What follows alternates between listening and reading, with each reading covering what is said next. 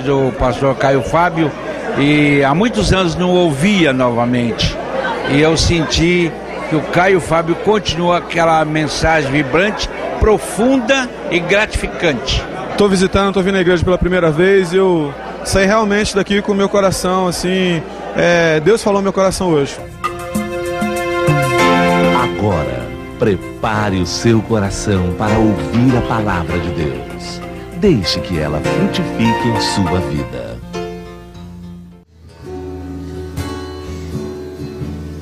Quando Deus te desenhou, Ele estava namorando. Quando Deus te desenhou, Ele estava namorando na beira do mar, na beira do mar do amor, beira do mar, na beira do mar do amor. Quando Deus te desenhou, Todos nós. Ele estava namorando. Quando Deus te desenhou, Ele estava namorando na beira do mar, Na beira do mar do amor, na beira do mar, na beira do mar do amor. Papai do céu, na hora de fazer você, ele deve ter caprichado pra valer. Botou muita pureza no meu coração, e a sua humildade fez chamar minha atenção. A sua voz do próprio do mel E o teu sorriso meigo de algum lugar do céu. O resto deve ser beleza exterior Mas o que tem por dentro para mim tem mais valor. Quando Deus te desenhou Ele estava namorando. Quando Deus te desenhou Ele estava namorando na beira do mar, na beira do mar, amor. Todos nós. na beira do mar, na beira do mar, amor. A segunda história. Papai do céu, na hora de fazer você, ele deve ter caprichado pra valer. Muita pureza no seu coração. E a sua humildade fez chamar minha atenção. Estrela mais bonita, o brilho desse olhar. Diamante verdadeiro, a palavra foi buscar. O resto deve ser beleza exterior. Mas o que tem por dentro para mim tem mais valor. Junto Quando Deus te desenhou Ele estava namorando quando Deus te desenhou, Ele estava namorando na beira do mar, na beira do mar do amor, na beira do mar, na beira do mar do amor. Obrigado, filhão. Obrigado mesmo. Todo mundo olhando aqui para mim, por favor. Quando Deus criou, Ele estava namorando. Porque Deus é amor. Vocês imaginam alguma obra da irritação de Deus? Uma criatura que seja fruta da raiva de Deus, exceto a barata do ponto de vista da Adriana? Agora, o susto dela é que Deus criou a barata com amor. Vai entender. Você mergulha nas regiões abissais, vê aqueles seres que o Spielberg pode reunir, todas as equipes do mundo, ele não produz nada parecido, fica sempre devendo. Mas no fundo do mar é bioluminescência para todos os lados, são todos os extraterrestres. Tudo feito com amor no namoro de Deus com Deus. Lá no livro de Jó, está dito que a nossa redenção é fruto de um entendimento de Deus com Deus a nosso respeito. Jó chega a dizer: Eu evoco Deus como meu advogado e o tomo como minha testemunha e peço que ele advogue a minha causa contra ele mesmo. Isso aqui é um indivíduo que está tão consciente de quem é Deus e do amor de Deus e do compromisso de Deus, que no momento da perplexidade, da indisponibilidade total de sentidos, razões, lógicas e significados, sem ter resposta alguma a dar à sua própria calamidade, e perseguido e oprimido pelos seus amigos da onça, e que o perturbavam mais do que o diabo, num momento de angústia e num rompante de dor indizível de perplexidade, de tristeza, de decepção, de raiva, de opressão humana, tentando arrancar com fórceps do coração dele uma declaração de pecado que ele não tinha a fazer, ele perdeu a cabeça e disse: Olha, eu constituo Deus meu advogado contra Deus e o constituo como minha testemunha. Porque quem mais tenho eu no céu que advogue a minha causa e que se importe comigo, senão Ele? Quando você lê o livro do Gênesis, todas as tardes e manhãs terminam com Deus dizendo que o que ele tinha feito era muito bom. Quando ele cria o ser humano, por processos que não valem aqui ser falados a respeito, porque não interessam a nossa fé, o fato é que esta é uma criação divina. Mas quando ele faz o homem à sua imagem e semelhança, não na corporalidade, porque Deus é espírito, mas na capacidade de dizer eu sou, de se perceber de se autodiscernir, de se identificar, de interagir, de perceber o universo, de olhar para dentro de si, de estabelecer relacionalidades multifacetadas, de ter uma consciência, de fazer esse loop que nos salva da animalidade meramente instintual, que só enxerga para fora, e nos dá a bênção desse olhar que se volta para dentro. E esse olhar que se volta para dentro é a marca mais distintiva do fato de termos sido feitos à imagem e semelhança de Deus, porque Ele determina autoconhecimento, e é autoconhecimento que nos faculta dizer: Eu sou, assim como Deus diz de si: Eu sou. Agora, ele estava namorando. Namorando e fazendo com todo amor, porque o Deus que é amor não faz nada que não seja namoro dele com cada traçado, com cada toque, com cada risco, com cada aspecto, com cada estética, com cada natureza, com cada intrinsidade que se manifesta em cada uma das coisas, por mais que você olhe e diga, quando Deus fez o sapo, ele estava namorando uma bruxa. Mas ele estava namorando.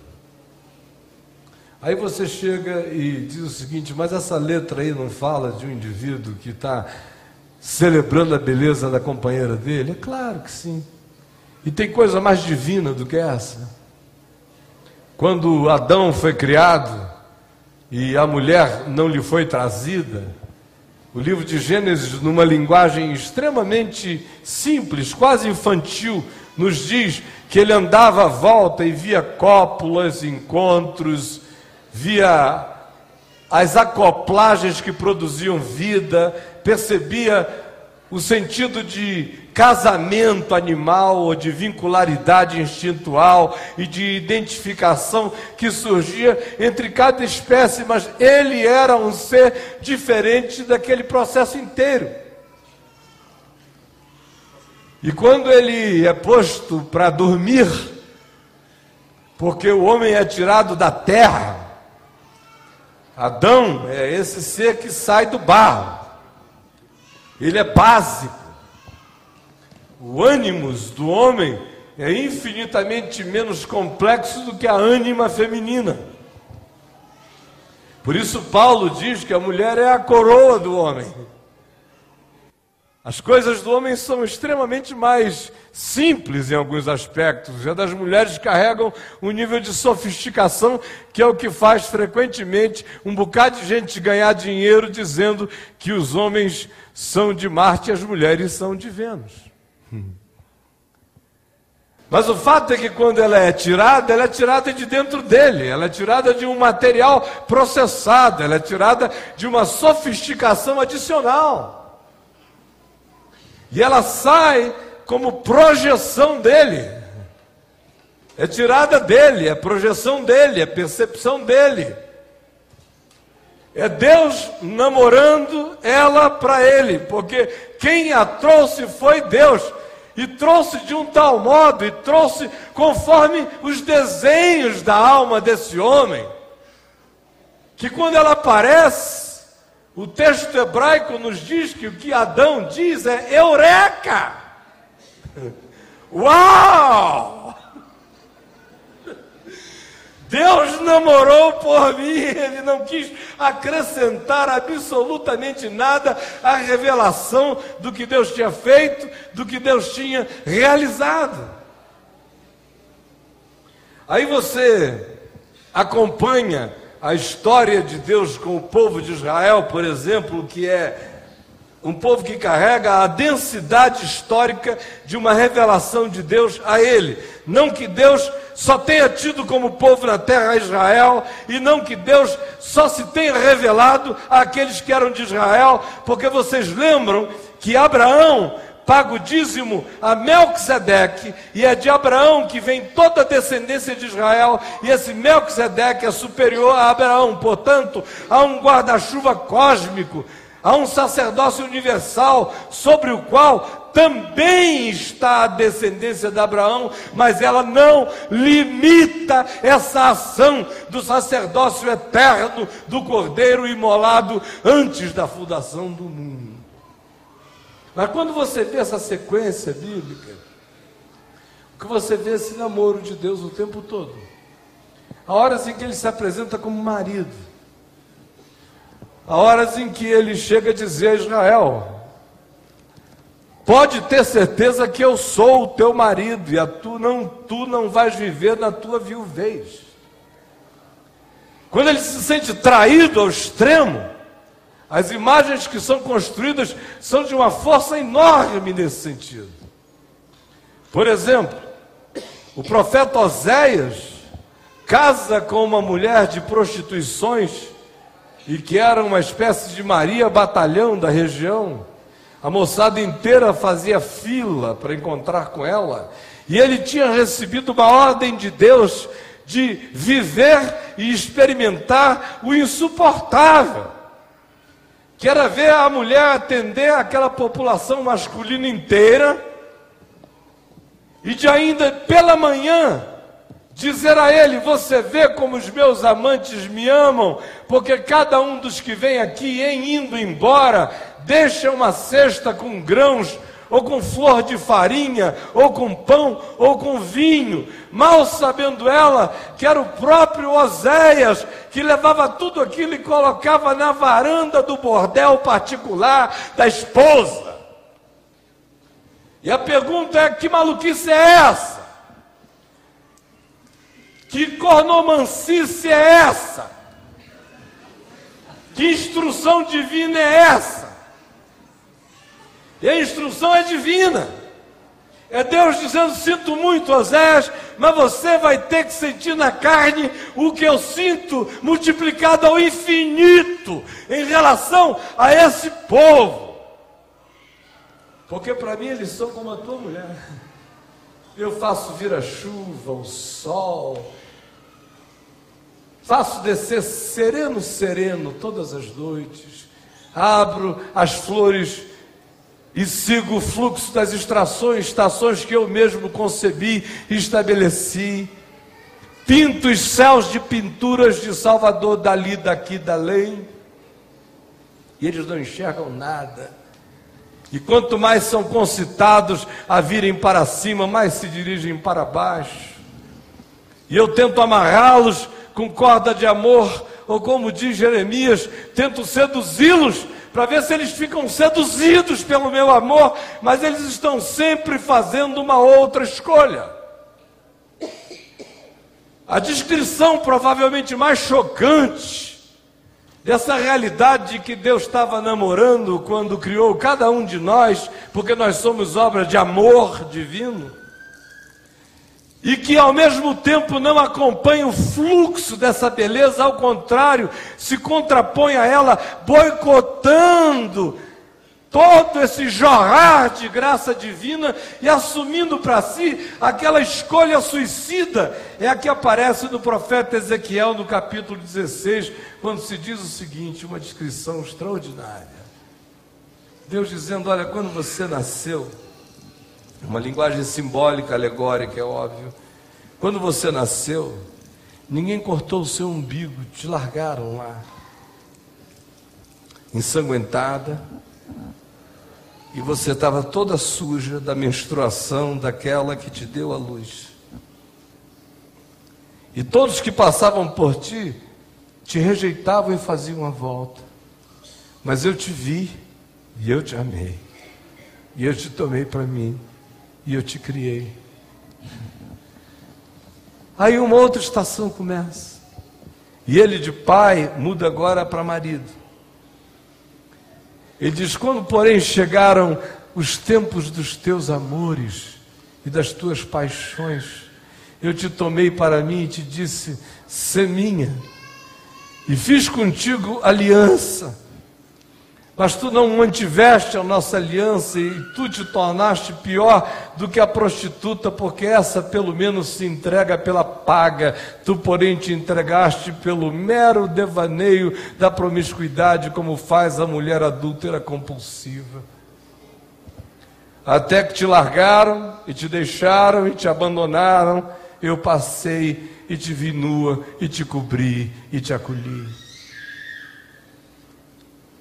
Aí você anda um pouco mais adiante e você descobre aquela afirmação frequente de Deus quando chama para si na sua relação com Israel a vincularidade do peso da conjugalidade, de um casamento, de uma aliança, de um pacto.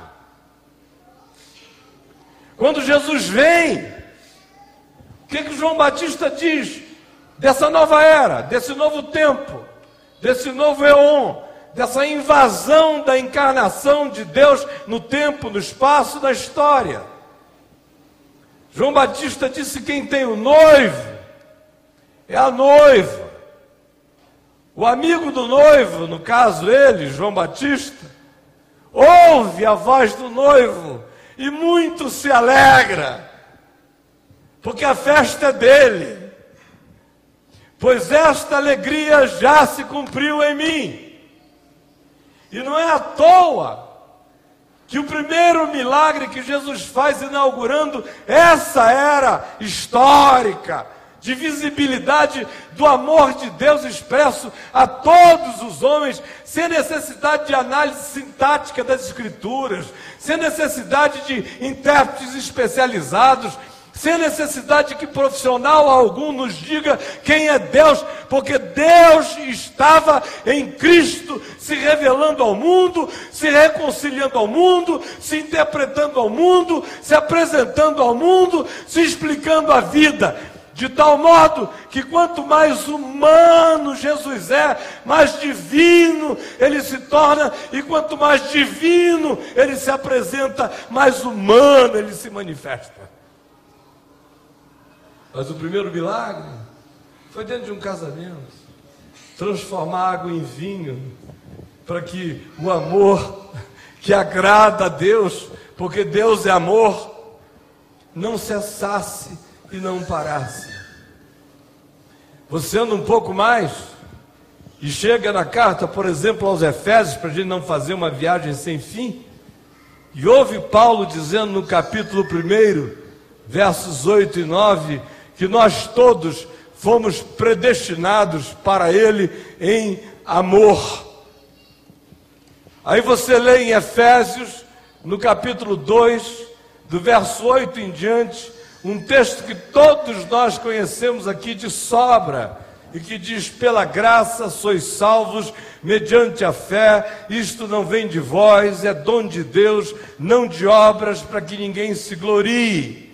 Pois somos feitura dele, criados em Cristo Jesus para boas obras, as quais Deus de antemão preparou para que andássemos nelas.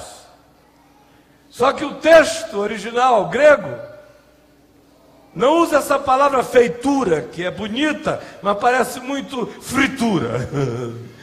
De fato, a palavra original é poema, é obra de arte, podia ir de um texto escrito, de uma poesia. Paulo dizendo: vocês são poesia de Deus. O Armandinho não estava errado, quando Deus te desenhou, ele estava namorando. Você, é poema de Deus, é tapete de Deus, você é bordado de Deus, você é construção de Deus, você é objeto da manufatura, como o barro na mão do oleiro.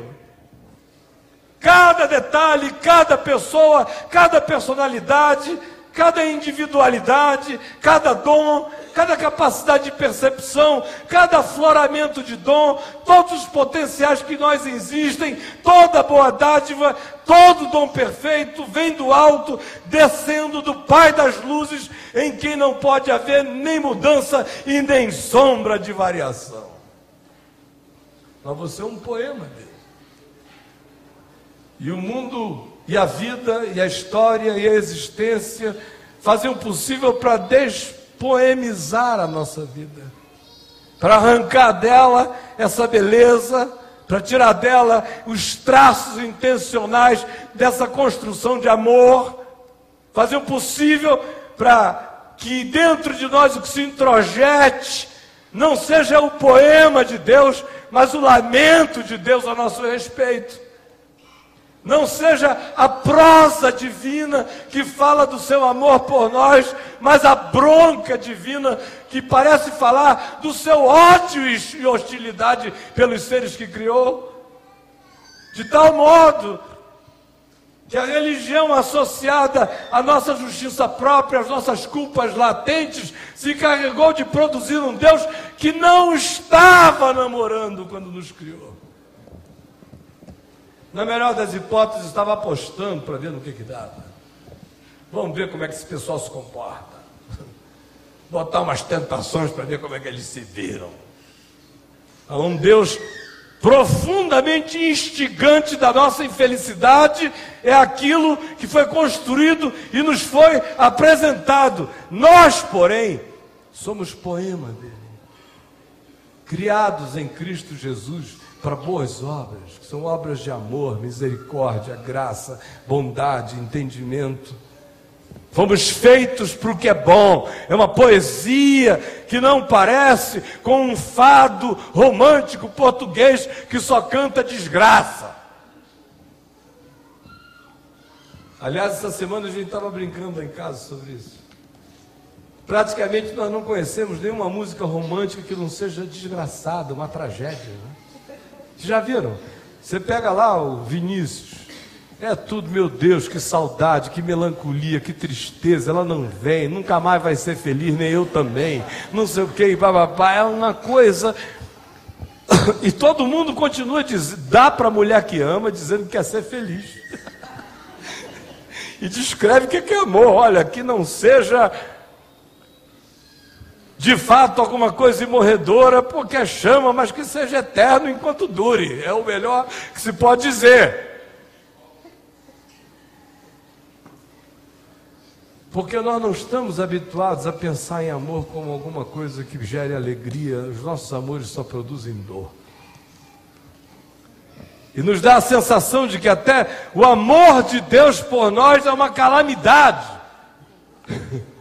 Meu Deus, Deus me ama. Salva-me do teu amor, Senhor. Eu praticamente já vi gente dizendo isso. Eu tenho pavor desse fato de que Deus pode me olhar com tanta exclusividade. Sei lá o que Ele decide a meu respeito. É uma suspeição radical o tempo todo sobre o amor divino. Aí você anda um pouco mais em Efésios, e Paulo não se poupa e nem nos poupa de apanhar o exemplo mais trivial da conjugalidade humana, do relacionamento humano, da vincularidade entre homem e mulher, e diz o seguinte: uma parte que eu vou pular. Começa com mulheres sede submissa aos nossos próprios maridos. Os maridos não estão merecendo ouvir essa parte por enquanto, tá bom? Um dia eu falo sobre isso. Na minha Bíblia começa invertida essa coisa. Vou chamar Paulo um dia no céu e dizer: escuta aqui, meu irmão, o que, que deu na tua cabeça de começar aquela história com a mulher? Deus começou com o homem, como é que você quer começar com a mulher? Maridos, amai as vossas mulheres. Começa daí. Como Cristo amou a igreja e a si mesmo se entregou por ela. Aí diz: porque aquele que ama a sua mulher, ama a si mesmo. Porque os dois já não são duas carnes, mas uma carne. E quem é que odeia a sua própria carne? Quem é o cara que bota o dedo naquela tábua de churrasco e pega o cutelo e diz aleluia e pá! que é como se costuma fazer com a esposa. Poda, corta, decepa, esquarteja. Mas nunca foi uma carne, porque se for uma carne, qualquer que seja o mal gerado, vai doer na mesma hora, irrecuperavelmente em você. Ao contrário, disse Paulo, a alimenta, dela cuida. E aí, ele faz uma afirmação que nos volta para o Armandinho. Quando Deus te desenhou, ele estava namorando. Porque ele diz o seguinte: que a semelhança do que há entre o homem e uma mulher, assim também é com Cristo, que olha para a igreja e igreja, pelo amor de Deus, esqueça os templos, os sinos, os colarinhos clericais, os CGCs, os bancos, os concílios, os sinédrios, os vaticanos, as torres de Babel da religião, esqueçam todo esse lixo. Igreja para Jesus é gente. É uma arquitetura que ninguém apalpa, que ninguém pega, é feita de conexões de amor e fé. Aí ele vem e afirma, o apóstolo, que a semelhança do que deve haver entre um homem e uma mulher é o que Jesus pratica, porque ele traz e faz para si mesmo a igreja que ele quer. E ele a lava por meio de água, através da palavra, de tal modo que ele chama para si, conduz para si e produz para si mesmo uma igreja gloriosa, sem mácula, sem ruga, sem defeito e sem coisa semelhante. Em outras palavras, ele está afim de uma igreja gatíssima, sem marca nem ruga, lavada e purificada sem coisa semelhante a essa. Estabelece essa relação como alguma coisa que tem a ver com aquilo que deveria inspirar um homem e uma mulher. Porque frequentemente a gente ouve pessoas reclamando sobre o cônjuge que tem, e é óbvio que a gente pode fazer escolhas equivocadas na vida, todos nós, qualquer um de nós. Mas na maioria das vezes, cada um tem o marido que construiu e a mulher que produziu. Na maioria esmagadora das vezes. O jardim do Éden continua a existir. Ela vem como projeção sua, ela vem como projeção das suas fantasias, você prega nela os seus fetiches, você apanha sua costela já não original, porém adoecida e necrosada, e a partir dela é que vem a projeção do que você vai chamar de meu amor. E depois reclama, porque ela parece a beça com a sua mãe. reclama que ela é a cara de quem você abomina. Ou ela está ficando parecidíssima até com a sua própria mãe, ou com a mãe dela, ou com o pai dela. Isso é pior ainda, nesses casos. Mas você acaba tendo o que você mesmo cria, como o seu diabo, que eu disse que você constrói o seu. Sua companheira, seu companheiro, por mais individualidade individuação que seja o que esteja acontecendo neles como processo natural e sadio, no entanto, a menos que não haja casamento, porque em havendo essa junção que faz de dois um, uma carne, vai fazer com que você, a menos que seja suicida, e nesse caso não deveria se candidatar se unir a ninguém, mas ter uma boa e solitária morte. Porque não sendo suicida, ninguém faz mal à sua própria carne. Antes dela, cuida, trata bem, a alimenta, faz provisão e o possível para apresentar a si mesmo uma pessoa que seja o melhor reflexo do que o seu coração puder projetar de bom e receber como reflexo dessa projeção. Agora olha aqui para mim, antes da gente participar da ceia do Senhor, todo mundo olhando. Um dos maiores males, talvez o mais agudo e mais profundo deste século que se iniciou e que teve psicologicamente o seu início no final da década de 60, no século passado, de modo que o século cronológico virou há seis anos atrás, mas o século psicológico e psicossocial iniciou no final da década de 60. E as nossas heranças hoje, de natureza psicológica, especialmente espiritual, foram todas produzidas no berço e no caldo daquela alquimia histórica.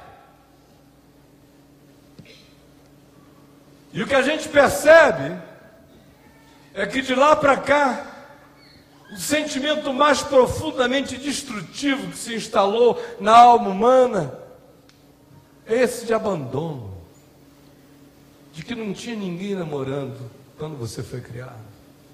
Você foi aborto da vida. Teu pai e tua mãe não estavam nem aí. Não estavam quando te fizeram, não estavam depois que você estava feito. Aí vem as transferências. O cara vai transferindo as infelicidades dele cada vez mais para instâncias superiores, chega ao ponto que ele surta tanto que ele transfere para o Estado. Eu sou infeliz porque o Estado é mau.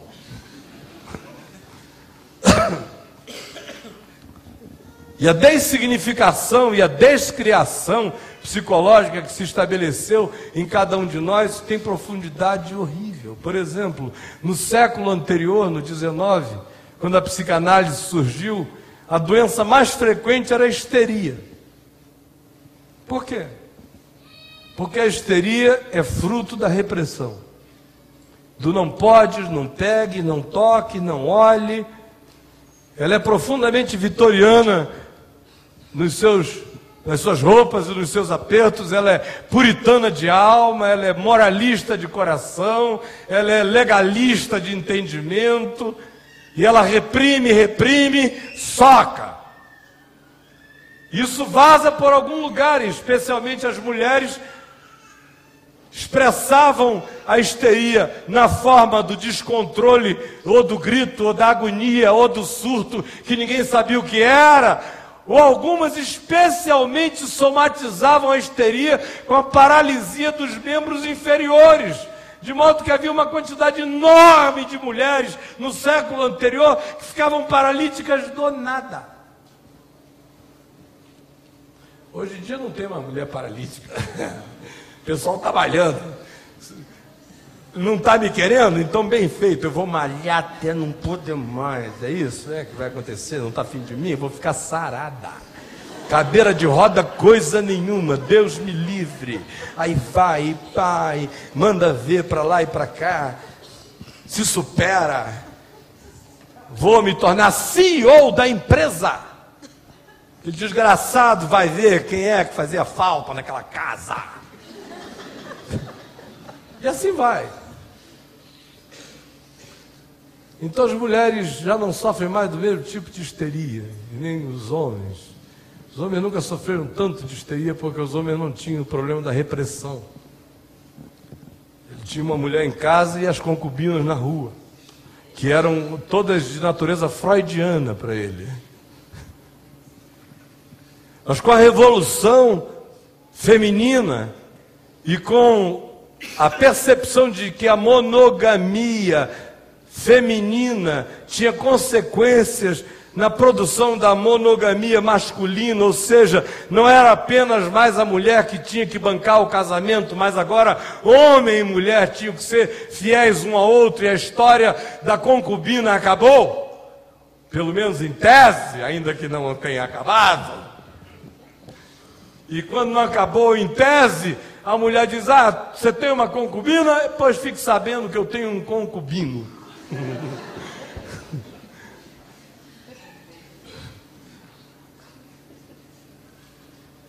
No entanto, a doença é do desamparo, é da falta de valor próprio, é não encontrar beleza interior, é uma troca tão grande, é tudo tão descartável, vai passando, vai passando, vai passando, é tudo tão rápido, é tudo tão imediato.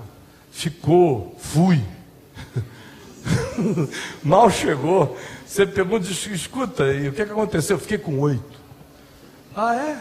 E sabe o nome de alguma? Não, não deu. O cara só faz, dá, não é nem gravata técnica, aquela gravata de caminhoneiro mesmo, que ele pega, só dá aquela larga e outra. Vai, vai pisar, e ele vai ali o dia inteiro, noite toda. Fiquei, ficou coisa nenhuma, cara. Você foi, você sumiu, você se perdeu. Você está cada vez menos você. Você não sabe mais nem quem é você. E a gente pensa que isso tudo não tem consequência. Mas tudo tem consequência. Deus nos fez de um modo que não existe Maradona, nem Pelé, nem Garrincha existencial capaz de driblar a nossa própria natureza instituída por Ele. Assim como ninguém pode servir a dois senhores, ninguém pode servir a duas senhoras. Porque se, a, se se agradar muito de uma, vai se aborrecer da outra. Não adianta. Frequentemente, inclusive, ele se aborrece da que ama. Para depois reconhecer lá na frente que fez besteira. Mas a alma não consegue fazer esses pactos duplos. Tua mente consegue, a cultura consegue, todo mundo aplaude. No entanto, há uma marca de essencialidade no ser que não consegue o convívio dividido.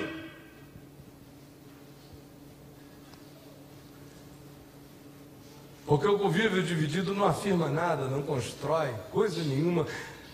Porque o paradoxo da nossa existência é que na nossa relatividade absoluta, nós queremos, no nível dessa relatividade absoluta, ter alguma coisa relativamente absoluta. Que seja para nós, dedicada a nós. E nós, ao ser sujeito objeto do nosso amor. Por que, que eu estou dizendo isso? Porque a gente vai tomar a ceia do Senhor e eu gostaria muito que essa fosse uma ceia de cura. Cura das doenças do desamparo, que são fruto do fato da ausência de desígnio na criação, que são o subproduto da ideologia consciente ou inconsciente de que a gente vive num mundo que é o resultado de tempo, acaso, e o somatório disso essa realidade absurdamente maviosa, estupenda, idiotadamente divina, mas que a gente diz: se tiver alguma coisa, está longe demais daqui. E está tão longe daqui que o coração não sabe chamá-lo de Abba, Pai. No máximo, tremula as mãos e recebe umas emanações de uma energia que está vindo de algum lugar do cosmos, mas ela não consegue cantar um lullaby para sua alma, nem ninar seu coração, nem apaziguar sua existência, nem gerar relacionalidade de amor com você, confiança nele, amor e significado. Aí a gente vai sofrendo de síndrome do pânico. De fato, é síndrome do pinico, mais do que do pânico. É do, do pinico existencial onde a gente se colocou. É síndrome do que a gente põe no pinico, que é o modo como a gente se sente, se vê. Está na boca de todo mundo. Ele é uma, ela é outra eu sou uma, todo mundo é, o tempo todo.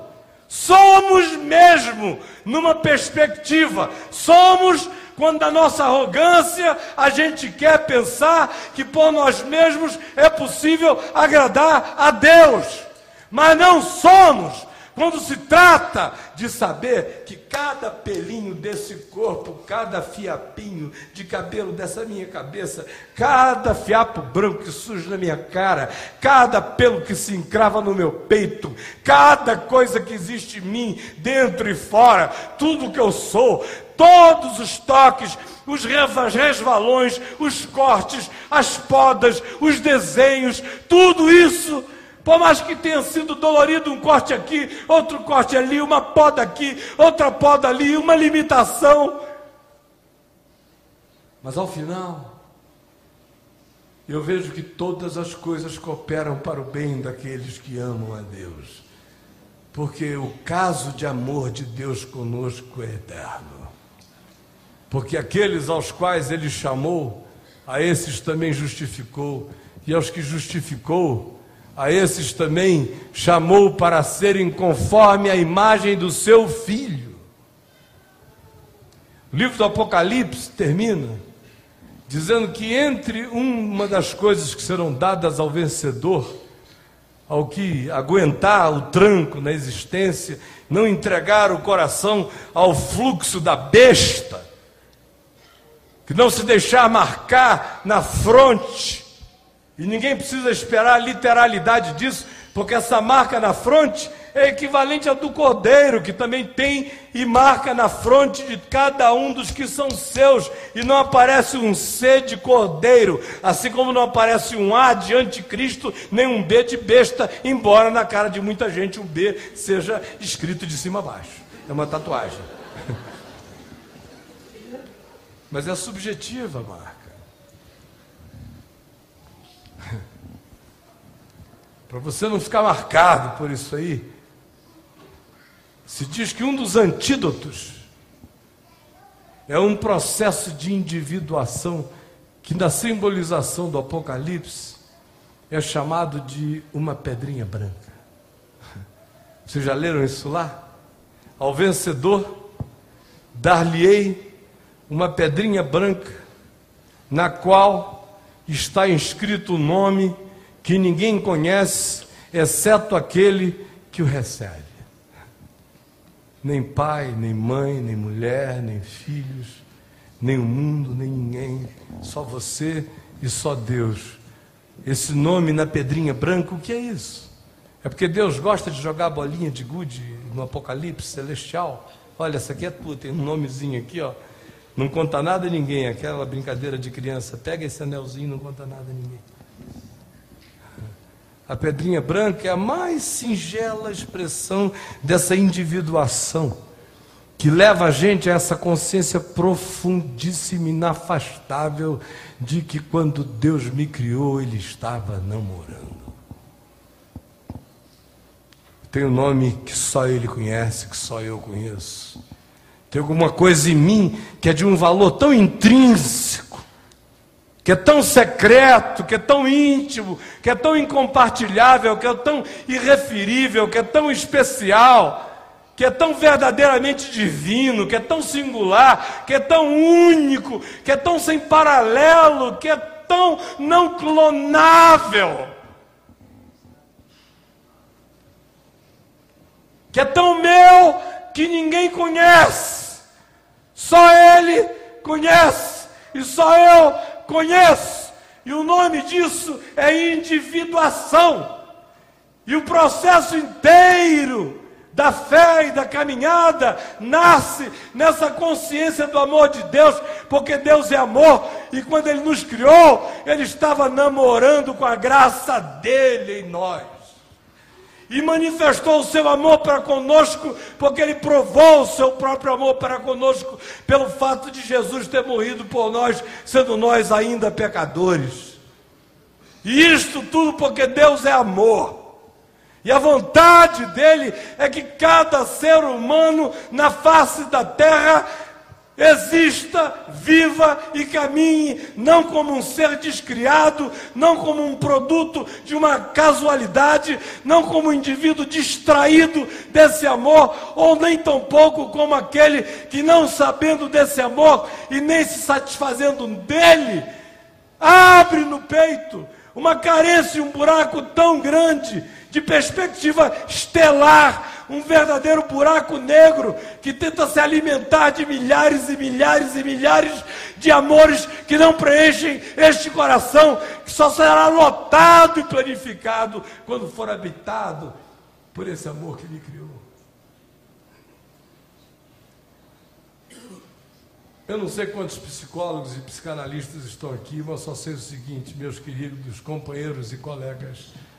Deus permita que todos creiam na mensagem do Evangelho, esta palavra que está sendo dita, que ela não seja como uma prosa falada de modo espasmódico por um ser que está acostumado a falar de Deus a vida inteira. Pelo amor de Deus, se você me tomar assim, eu não venho mais aqui, porque eu não estou brincando com nenhuma palavra que eu estou dizendo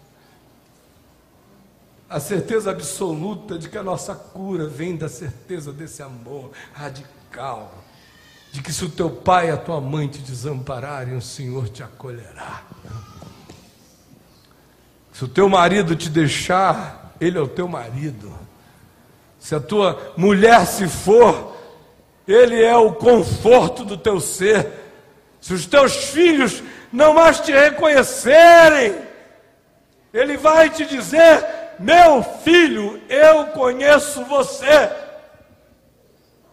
É desse amor e é dessa certeza, desse vínculo, que a vida da gente pode ganhar o poder e o espigão, e a força e a raiz para sobreviver a todas as tempestades, porque se isso não estiver fincado em nós, a gente se perde no caminho. Se a nossa vida for fruto apenas da casualidade e não do namoro divino, a gente se perde completamente.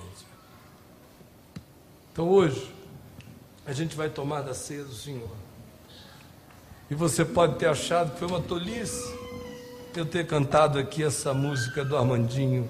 Quando Deus te desenhou, Ele estava namorando. Agora só os idiotas vão pensar assim. Porque eu quero te dizer em nome de Jesus: quando Deus te criou, Ele estava namorando.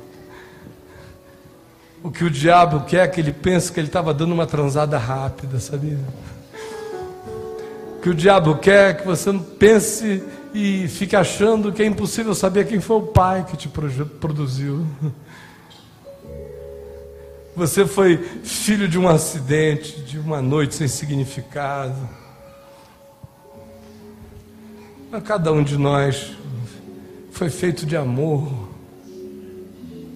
Enquanto a gente não entende isso, a vida da gente é uma miséria, é uma desgraça, é, é de carência em carência, de angústia em angústia, de buraco em buraco, é de quest em quest, de procuras intermináveis. Enquanto isso, quanto mais a gente tenta se afirmar do lado de fora, mais a gente se afunda do lado de dentro, mais a autoimagem vai lá para baixo Quanto mais você acha que está variando e se sentindo o máximo, mais você sabe no coração da dessignificação do seu ser, porque você não está conseguindo amar ninguém, nem ser amado de verdade. E quanto mais Deus para você for apenas esse ente superior, o grande arquiteto do universo, pelo amor de Deus, o grande arquiteto do universo, me desculpe, não está com nada. Arquiteto do universo. Engenheiro calculista. Mestre de obras do universo. Para Jesus, Deus é Pai. Os vínculos são todos de amor. Todos de amor. Então hoje, a minha oração é que o Senhor Jesus cure centenas de sintomas de síndrome do pânico aqui entre nós. Que Ele cure um monte de depressões que são fruto desse sentimento de descriação, de dessignificação pessoal. Que são resultado da gente projetar no nível horizontal todas as nossas expectativas de felicidade pessoal, como se isso existisse, residisse num homem, numa mulher, numa quantidade de filhos ou numa casa. Meu querido, minha querida, fica sabendo, fique sabendo para sempre. Se o amor de Deus não me invadir antes, não existe nenhum amor na terra que vá dar significação à minha própria vida. Nem amor de filhos nem amor de mulher ou de marido, nem amor de netos, nem os melhores amores. Se o teu coração não for antes invadido por essa certeza de que você é amado por um amor mais visceral, você é filho de um desígnio eterno. Cada pedacinho teu, cada constituição tua, não é apenas uma alquimia de esperma e óvulo numa noite escura, mas que você carrega um desígnio. Você é filho de um amor, de um namoro de Deus com Deus. Fique pensando que isso é bobagem e a sua síndrome do pânico vai continuar, e a sua depressão não vai cessar, e a sua carência só vai aumentar, e as suas tristezas só vão crescer na medida das suas desilusões, e os seus hologramas vão se transformar em virtualidade não palpável, e você vai ver. Agora aceite esse amor profundo, creia e saiba que se não houver uma revelação dos céus, tirando o véu do seu entendimento, você jamais vai entender porque Paulo diz que é loucura pensar que o Criador do universo, de todos os mundos, me vê a mim, Caio Fábio de Araújo, filho, filho de Caio Fábio de Araújo, de Laci Silva de Araújo, Mulher, minha mulher é Adriana, com quem eu não gerei filhos e acabei gerando seis. Eu não saco a minha significação em coisa alguma do que eu seja, do que eu tenha feito, e eu quero lhes dizer o seguinte: eu já fiz coisa pra caramba nessa vida. Tem muita gente aí para viver mil anos para viver o que eu já vivi. Agora, no dia que isso tudo arrebentou em 98, sabe o que, ficou? Deus.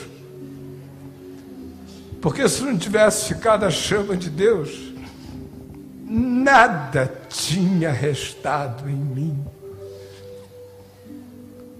Aí você fica sabendo por verdade, experiencial, existencial, sentida na sua própria vida a realidade do que está dito.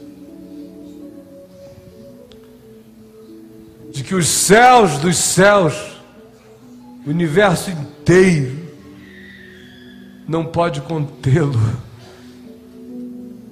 Você pode inventar mundos e mundos paralelos e buracos negros que reduzam estrelas a ervilhas que ainda assim o profeta diz, Deus diz pela boca do profeta, que nem os céus e nem os céus dos céus podem contê-lo, ele todavia habita com quebrantado e com contrito de coração. Aí, se isso virar de ser, deixar de ser discurso, passar a ser convicção de fé, de amor, revelação divina fincada na sua alma. Aí você vai começar a experimentar curas que você não tinha ideia, forças que você jamais soube que podiam existir em você, convicções e capacidade de caminhar firme. Mesmo naquele dia quando a figueira não floresce, quando não há fruto na vide, quando o produto da oliveira mente, e quando os frutos não produzem, os campos não produzem mantimento, quando você está fincado na certeza desse amor, mesmo nesse dia você se alegra no Senhor, no Deus da sua salvação. Aí você está descondicionado das circunstancialidades. Pode dizer que tanto sabe viver exaltado quanto humilhado, que de todas, de, de tudo e de todas as coisas você tem experiência, tanto de abundância quanto de escassez, por causa desse amor que afirma você e que liberta você dessas referências exteriores, que são aquelas pelas quais as pessoas vivem dizendo: Eu preciso ser alguém. Aí quando tem muito é alguém, quando perde não é mais ninguém.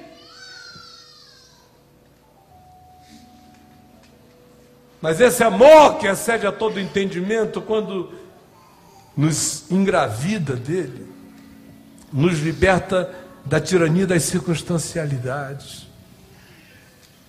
E aí você pode dizer: Eu tudo posso naquele que me fortalece. Só pode dizer isso quem sabia que quando Deus o criou, ele estava em puro ato de amor. E o convite a essa mesa é o convite a esse amor, a esse banquete do amor de Deus. Eu vou pedir para que ninguém se mexa e a gente fique em pé com toda a solenidade.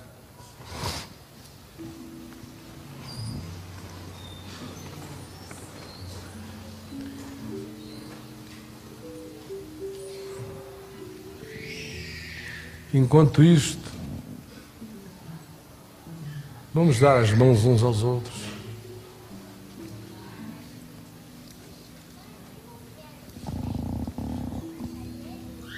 Pai nosso que estás nos céus, santificado seja o teu nome, venha o teu reino, seja feita a tua vontade, assim na terra como nos céus. O pão nosso de cada dia nos dá hoje Perdoa as nossas dívidas, assim como nós perdoamos aos nossos devedores. E não nos deixes cair em tentação, mas livra-nos do mal, pois teu é o reino, o poder e a glória para sempre. Amém.